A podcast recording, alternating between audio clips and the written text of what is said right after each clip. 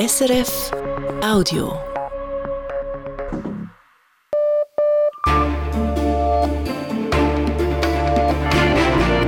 Radio SRF Echo der Zeit mit Simon Hullige.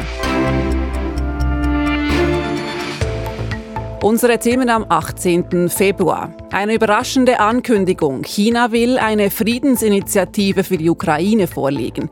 Wie ist das zu bewerten? Wir ordnen ein. Die Schweiz will vermehrt mit der NATO zusammenarbeiten. Wir wollen im Bereich der Übungen das Spektrum verbreitern.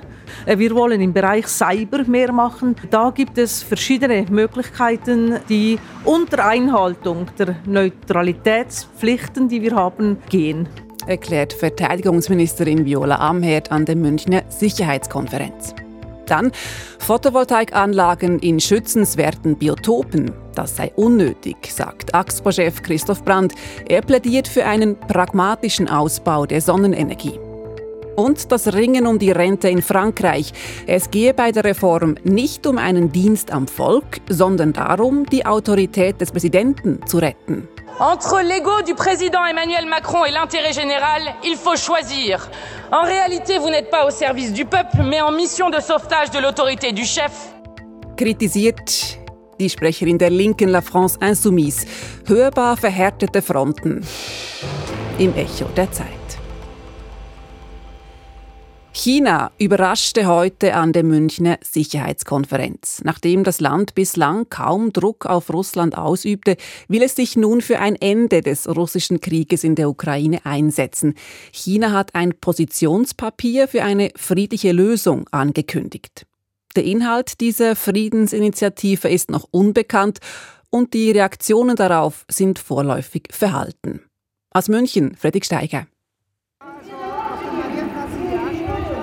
Wie immer während der Sicherheitskonferenz wird in den Straßen von München demonstriert. Die einen fordern heute einen Frieden um jeden Preis, auch um den des Untergangs der Ukraine, die anderen verlangen einen gerechten Frieden für das Land. Zum sicherheitspolitischen Spitzentreffen war Russland dieses Jahr nicht eingeladen, China aber schon. Und es ist auch vertreten, und zwar gleich mit Pekings ranghöchstem Außenpolitiker Wang Yi. Der nutzte die Gelegenheit, um überraschend einen Vorschlag für Ukraine-Friedensgespräche anzukündigen.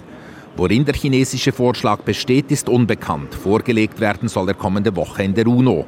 Wang Yi bekannte sich aber zur territorialen Souveränität und gegen jeglichen Atombombeneinsatz. Das erste müsste wohl auch für die Ukraine gelten, das zweite kann als Warnung an Moskau verstanden werden. Gemunkelt wird, Chinas Plan sehe vor, dass unter Leitung und wohl auch mit einigem Druck der Supermächte China und USA Russland und die Ukraine an den Verhandlungstisch gebracht werden. Die ersten westlichen Reaktionen sind alles andere als enthusiastisch. Es dominiert die Skepsis. US-Vizepräsidentin Kamala Harris erwähnte bei ihrem Auftritt die chinesische Ankündigung nicht mal. Stattdessen gibt sie bekannt, nach gründlichen Abklärungen sei Washington nun offiziell der Überzeugung, Russland begehe Verbrechen gegen die Menschlichkeit. The United States has formally determined that Russia has committed crimes against humanity. Der ukrainische Außenminister Dmitro Kuleba meinte trocken, solange wir Chinas Plan nicht kennen, sollten wir nicht darüber diskutieren.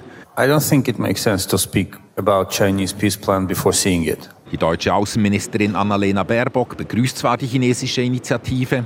China said they will present a paper for peace, which is good because we need everybody in the world to be ready to stand up for peace. Die entscheidende Frage sei aber, was für ein Frieden? Ein wirklich gerechter?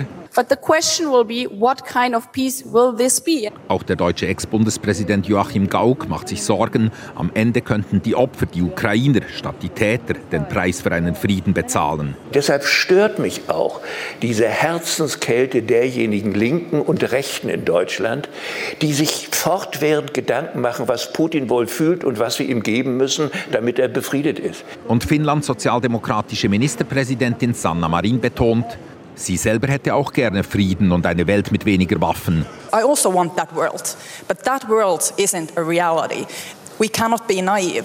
Doch diese Welt gäbe es momentan nicht. Man dürfe nicht naiv sein, warnt sie. Immerhin bringt nun der angekündigte Friedensplan, da er von der Supermacht China kommt, eine gewisse Dynamik. Ob eine positive, wird man bald sehen. Fredrik Steiger. Der Krieg in der Ukraine zwingt auch die Schweiz, die eigene Sicherheitspolitik zu überdenken. In welchen Bereichen sich Verteidigungsministerin Viola Amherd eine Zusammenarbeit mit der NATO vorstellen kann, erzählt sie im Gespräch gleich nach den Nachrichten mit Corinna Heinzmann. Und wir bleiben zuerst bei der Sicherheitskonferenz in München. Dort war auch der Abschuss eines mutmaßlichen Spionageballons durch die USA ein Thema. China hat den Abschuss des Ballons verurteilt. Der chinesische Chefdiplomat Wang Yi bezeichnete das Vorgehen der USA als absurd und hysterisch. Und er warf den USA aggressives Verhalten gegenüber China vor, bezogen auf Wirtschaftssanktionen. Knapp zwei Wochen nach dem Abschuss kündigten die USA an, die Suche nach Trümmerteilen sei abgeschlossen. Sie würden jetzt genauer untersucht. Laut den USA handelt es sich beim abgeschossenen Objekt um einen chinesischen Spionageballon. China spricht dagegen von einer zivilen Nutzung. Das russische Militär hat nach eigenen Angaben eine weitere Ortschaft im Nordosten der Ukraine eingenommen. Ein Dorf im Gebiet Kharkiv sei vollständig unter russischer Kontrolle, teilte das Verteidigungsministerium in Moskau mit. Von ukrainischer Seite liegt kein aktuelles Statement dazu vor, am Morgen hieß es, dass das betroffene Dorf von der russischen Armee beschossen werde.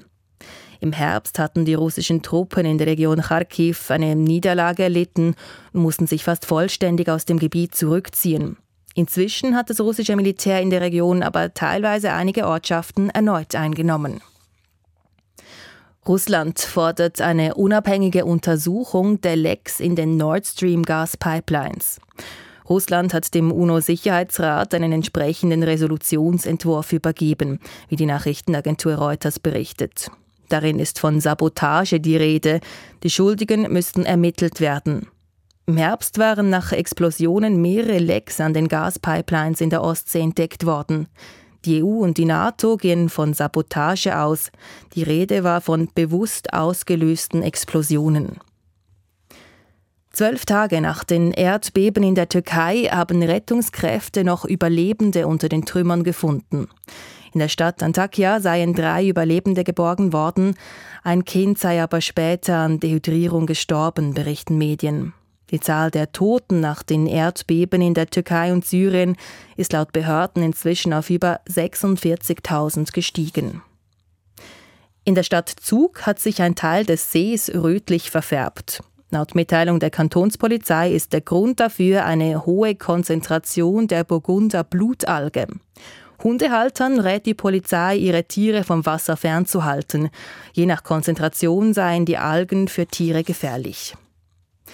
Nun zum Sport. Die Schweizerinnen haben an der Ski-WM in Meribel eine Medaille im Slalom verpasst.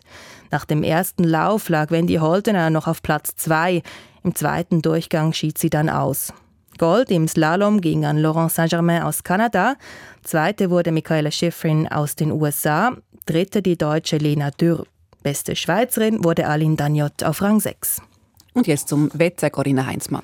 Morgen ziehen in der Deutschschweiz zeitweise dichte Wolken auf, die sich am Nachmittag von Norden her wieder auflockern.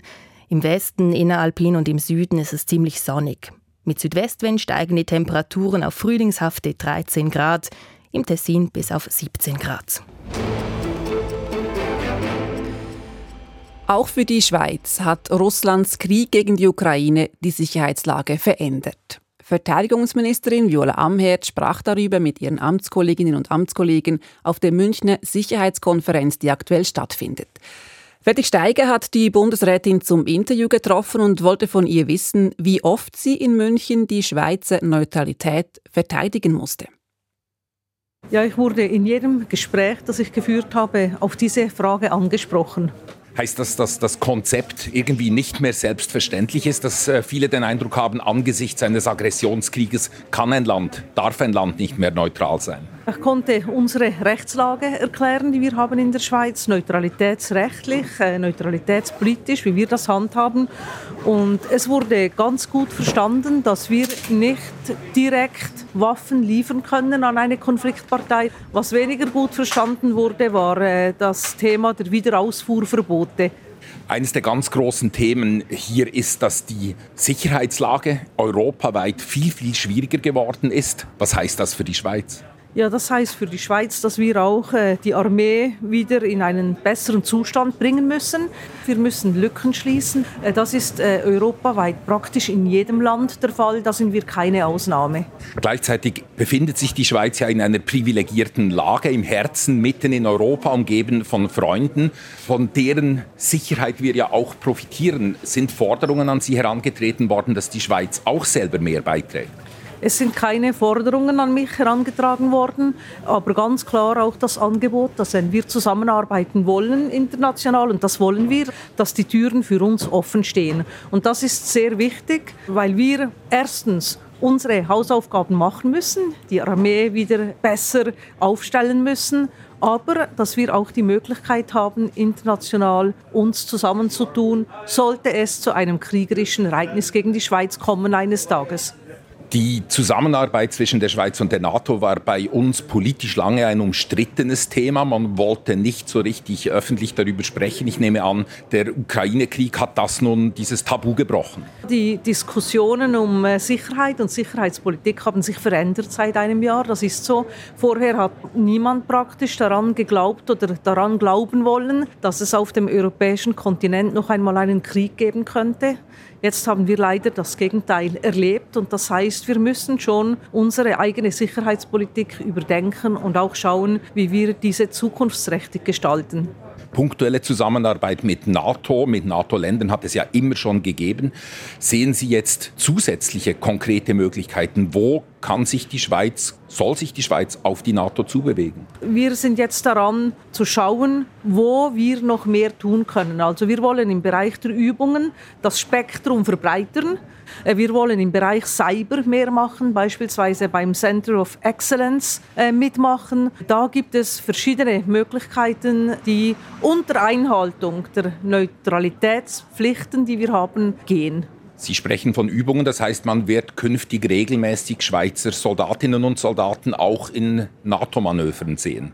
Das ist Gegenstand von detaillierten Abklärungen, aber wir sind schon so weit, dass wir sagen können, es gibt Möglichkeiten. Und die NATO ihrerseits signalisiert Offenheit. Ja, ich habe den NATO-Generalsekretär letztes Jahr und dieses Jahr am WEF getroffen und er hat mir gesagt, die Schweiz ist willkommen für eine Zusammenarbeit. Er hat mir auch klar gesagt, die NATO stellt keine Forderungen an die Schweiz. Die Schweiz soll selber entscheiden, was sie kann und was sie will.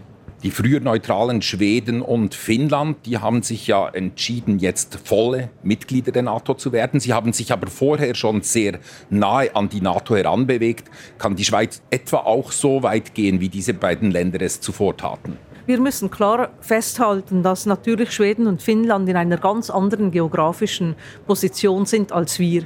Die sind natürlich viel näher Russland und die haben deshalb auch ein, ein anderes Verständnis der Zusammenarbeit. Wir müssen etwas Maßgeschneidertes für uns machen und äh, müssen uns nicht zu stark irgendwo anlehnen, das für uns dann vielleicht nicht passt.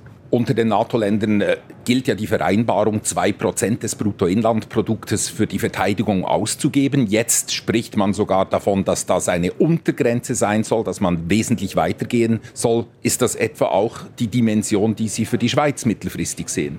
Das Parlament hat ja eine Erhöhung der Mittel für die Armee beschlossen. Ein Prozent bis 2030 hat das Parlament beschlossen. Der Bundesrat hat jetzt angesichts der angespannten finanziellen Bundeshaushaltslage entschieden, ein langsameres Wachstum bis 2035. Das ist aber für mich das Minimum, das erreicht werden muss bis 2035. Ein Minimum von der Zeitdauer her. Aber ich denke, mit einem Prozent fahren wir gut. Da können wir schon einiges machen und die Lücken, die heute bestehen, beseitigen. Bundesrätin Viola Amherd im Gespräch mit Fredrik Steiger, diplomatischer Korrespondent von Radio SRF.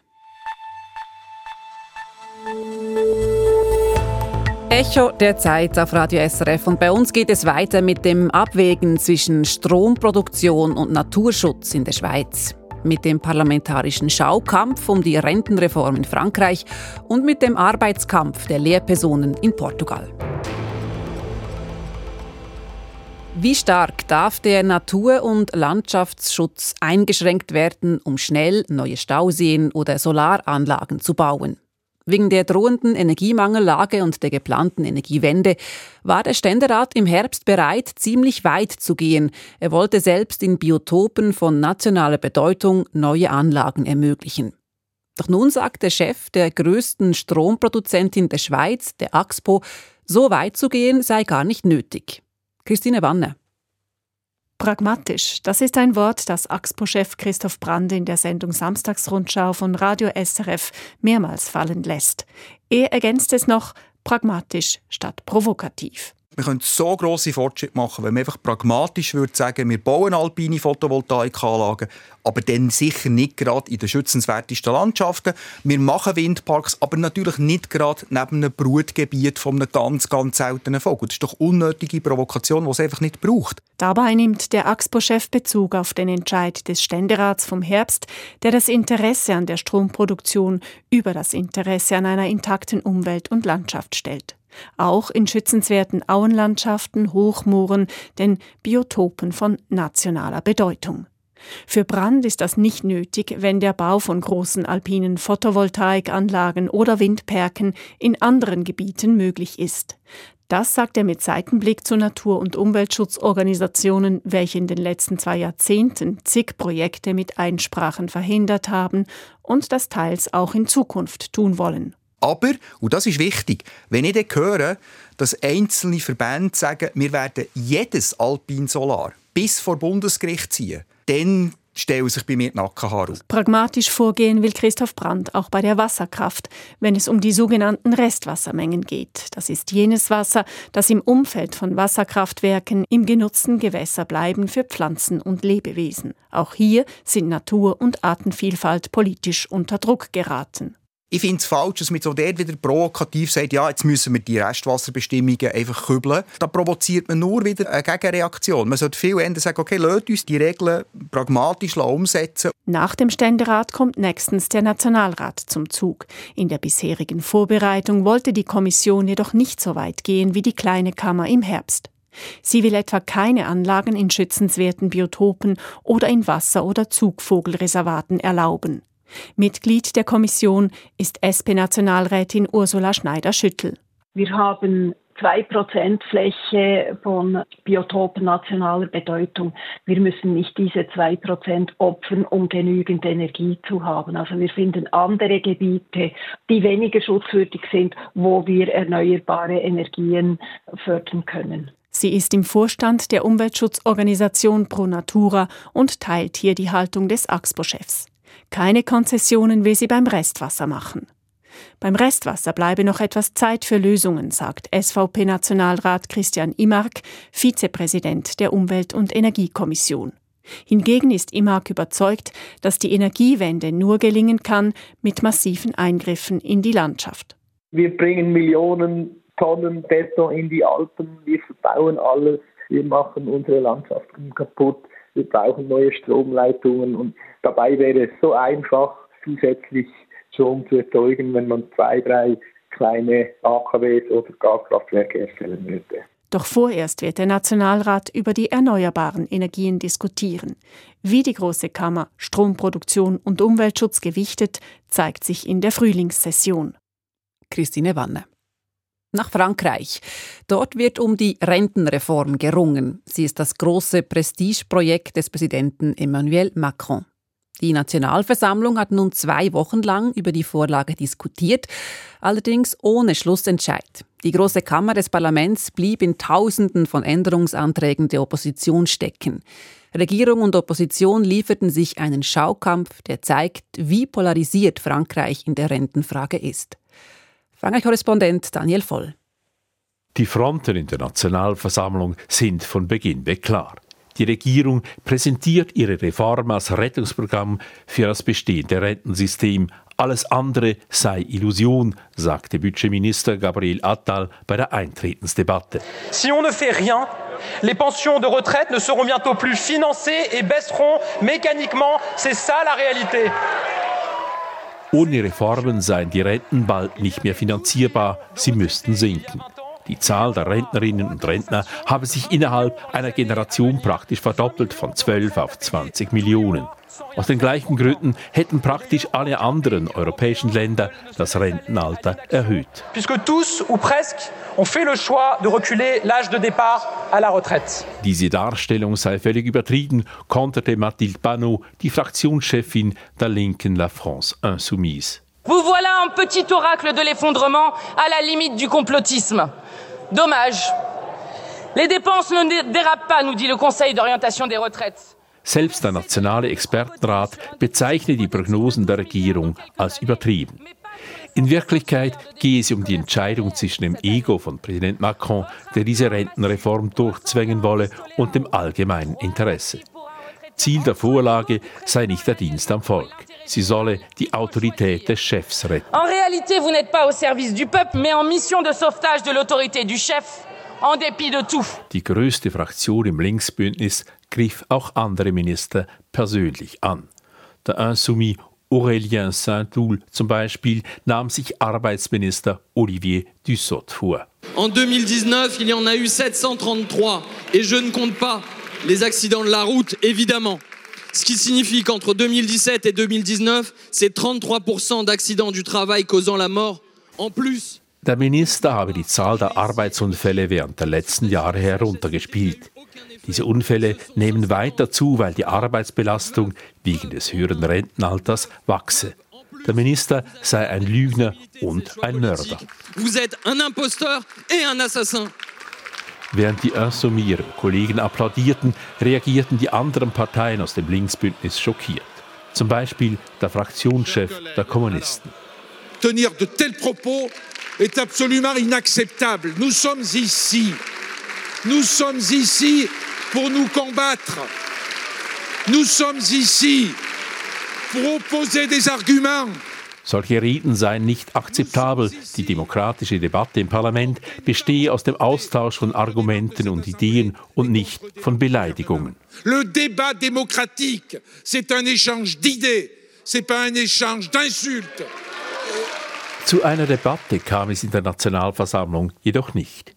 Die Regierung hatte für die Behandlung der Rentenreform eine Form gewählt, die der Nationalversammlung für die erste Lesung inklusive Vorbereitung in der Kommission knapp drei Wochen Zeit ließ. Viel zu wenig für eine gründliche Beratung, denn die Abgeordneten stellten über 20.000 Änderungsanträge, den größten Teil davon stellte La France Insoumise. Die Nationalversammlung schloss um Mitternacht die erste Lesung der Rentenreform ab ohne dass sie den umstrittensten Punkt überhaupt angesprochen hatte, die Erhöhung des Rentenalters von 62 auf 64 Jahre. La France Insoumise hatte dies so gewollt. Die Fraktion stand auf und verließ singend den Saal und Arbeitsminister Olivier Dussopt rief ihr frustriert nach. Mesdames et messieurs les députés insoumis, vous m'avez insulté 15 jours. Er sei nun zwei Wochen lang beleidigt worden, aber die Regierung werde nicht aufgeben.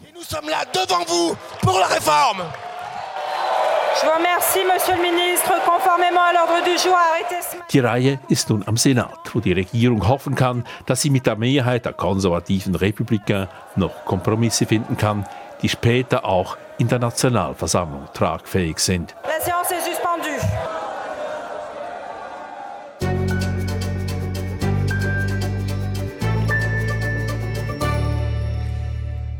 Lehrerinnen, Eisenbahner, Angestellte der öffentlichen Verwaltung, Gesundheitspersonal.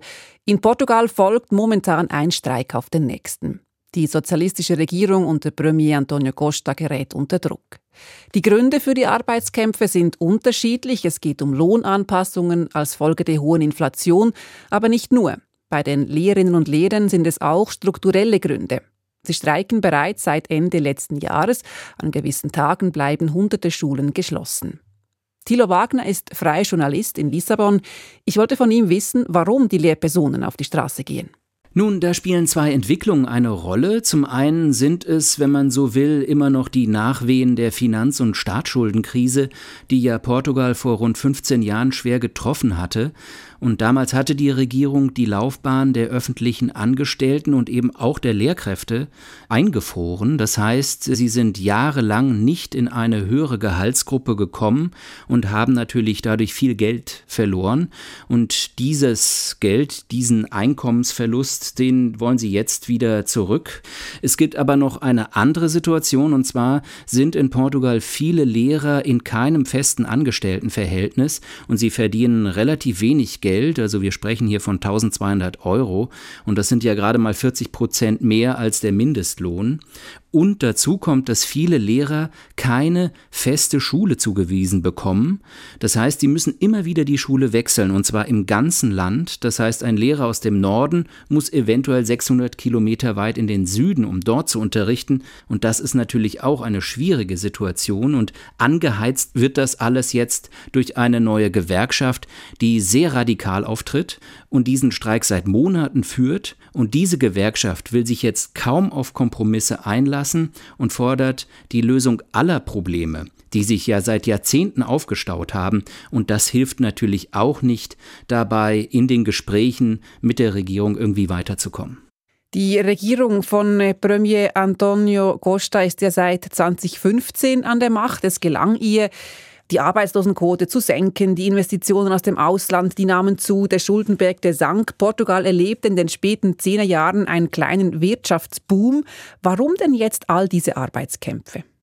Nun, ich denke, das hat vor allem mit der Inflation zu tun. Also in Portugal ist das Einkommen sehr vieler Menschen ja sehr gering. Das heißt also über 50 Prozent verdienen weniger als 1000 Euro im Monat.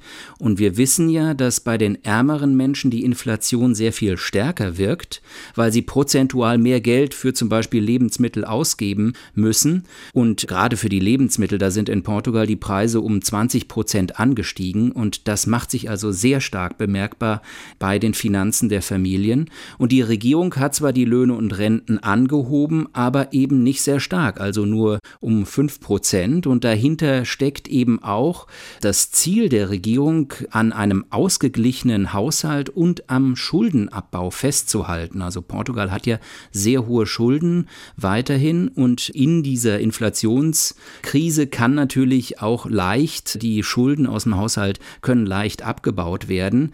Und da zeigt sich Antonio Costa, der Premierminister, bisher relativ unflexibel. Diese allgemeine Richtung will er einbehalten. Aber eigentlich ist ja seine Regierung damals angetreten, um den harten Sparkurs im Land zu beenden. Heißt das, dass eigentlich dieser Sparkurs gar nie beendet wurde? Ja, das könnte man so sagen. Das stimmt in einer gewissen Hinsicht. Es gab zwar gewisse Schritte, zum Beispiel die Wiedereinführung von gewissen Feiertagen, die in der Finanzkrise gestrichen wurden, oder auch die Einführung der 35-Stunden-Woche im öffentlichen Dienst. Aber über allem, über diese gesamte Regierungszeit, hing in einer gewissen Weise das Diktat des Finanzministeriums, das eben keine neue Schulden machen wollte. Und dadurch gab es in gewissen Bereichen im öffentlichen Bereich, also im Gesundheitssektor oder auch im Bildungsbereich, zu weniger Investitionen und wichtige Reformen wurden verschoben und das macht sich jetzt einfach bemerkbar. Die rechtspopulistische Partei, die legt in Umfragen zu in Portugal. Ist sie die Gewinnerin der aktuellen Situation? Ja, die rechtspopulistische Partei Schäger ist einer der Gewinner dieser Streiks- und Regierungskrise. Die Unterstützung in den Umfragen für die Sozialisten bricht ein. Aber Antonio Costa genießt bislang immer noch das Vertrauen des Staatspräsidenten, zu dem er ein enges Verhältnis hat, und er kann seine Macht auf eine absolute Mehrheit stützen. Und das hat es in der portugiesischen Demokratie vorher auch nur einmal gegeben, dass eine Partei einen so klaren Regierungsauftrag Auftrag bekommen hat. Und das war ja auch vor einem Jahr erst. Also wir werden sehen, ob die Sozialisten sich durch diese unruhige Zeit manövrieren können ohne dass der Präsident Neuwahlen ausruft, denn diese Möglichkeit, diese Möglichkeit hat der Präsident auf jeden Fall noch. Thilo Wagner, er ist freier Journalist in Lissabon. Das war's vom heutigen Echo der Zeit mit Redaktionsschluss um 18.29 Uhr. Verantwortlich für die Sendung war Damian Rast, für die Nachrichten Mario Sturni, am Mikrofon Simon Hulliger. Das war ein Podcast von SRF.